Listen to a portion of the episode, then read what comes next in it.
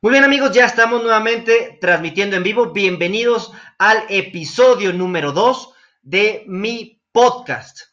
Si quieres conocer el episodio número 1, el cual hice una reflexión sobre los platos sucios y cómo los platos sucios se parecen a la vida, se parecen a tus problemas. Ve a www.anchor.fm diagonal Chuy Cruz conferencista. Anchor es anchor de ancla en inglés fm diagonal Chuy Cruz conferencista. Aquí yo quiero comenzar una nueva reflexión con ustedes amigos. Esta reflexión es sobre un cuento, un cuento que quiero que lo puedas escuchar y lo podamos reflexionar. Este cuento tiene por título, Mi Dios no tiene brazos. Este es un cuento de mi autoría y siempre que lo cuento, siempre que lo escribo, siempre lo escribo diferente en función de cómo me sienta, de lo que estoy aprendiendo en, ese momento y quiero compartírtelo el día de hoy para reflexionarlo. Este era una vez, era un joven como tú y como yo, que vivía preocupado por lo que pasaba en el mundo. Decía, ¿por qué la gente no cuida a los niños? ¿Por qué la gente no cuida el planeta? ¿Por qué la gente no cuida a sus padres? ¿Por qué los políticos son malos? ¿Por qué? ¿Por qué? ¿Por qué? ¿Por qué? Y vivía preocupado, vivía angustiado de que las personas no lo ayudaban. Pero él tampoco hacía nada. Él era las típicas personas que hablaba de dientes para afuera, de todo se quejaba y muy poco actuaba. Era de los llamados activistas de escritorio, de esos cuales que gritan en las redes sociales, pero en su mundo personal, en su mundo real, no hacen absolutamente nada. Un día frustrado ya, decide salirse de su escritorio, de sus redes sociales y decide ir a caminar al parque más cercano a su casa.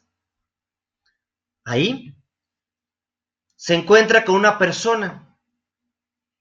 Se ve agradable, es una persona ya de edad, que trae puesto un saco en pleno verano, en una ciudad tan caliente que estamos como a 35 grados centígrados y algo le hace sentarse junto con él porque todas las demás bancas estaban ocupadas.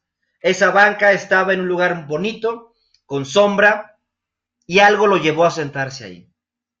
De repente, esa persona le comienza a sacar plática. Lo saluda. Hola joven, ¿cómo estás? El joven extrañado responde, este, este, Bien, eh, gracias a Dios. Ah, me da mucho gusto, joven. Joven, ¿tú amas la vida? Le pregunta el anciano. Eh, este, pues yo creo que sí, responde el joven.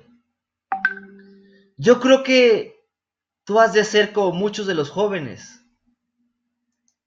que se quejan de todo y no actúan. De repente el joven se lo toma personal y le dice, ¿usted quién se cree que es? ¿Por qué me juzga sin conocerme? Pero por dentro decía, a ah, caramba, ¿cómo me conoce? ¿Cómo sabe que me quejo, me quejo y me quejo? Y no hago nada. De repente,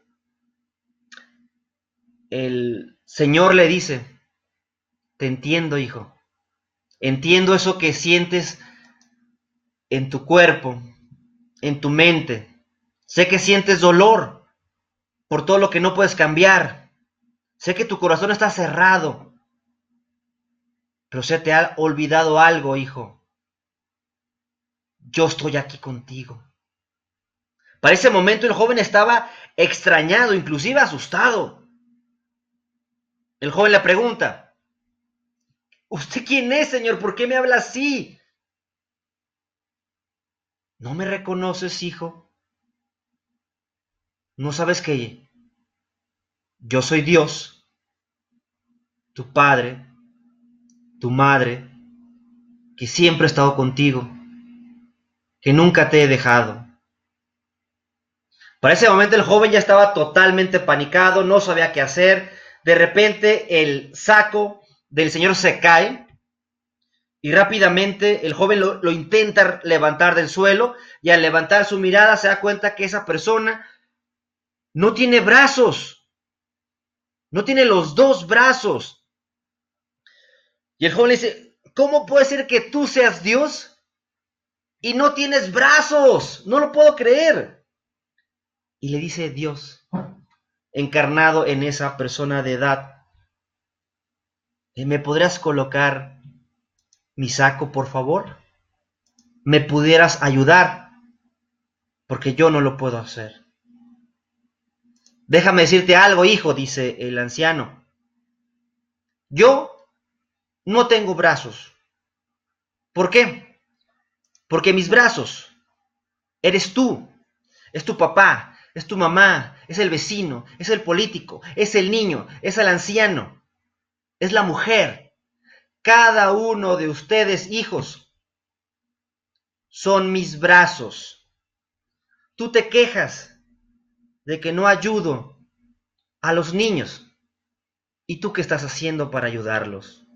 Tú te quejas de que yo, Dios, no cuido el medio ambiente. Yo me pregunto, ¿y tú qué estás haciendo? Recuerda, yo soy un Dios sin brazos, porque mis brazos son cada uno de ustedes. Si ustedes quieren un cambio en sus vidas y en la gente que les rodea. Entonces, tú hazlo.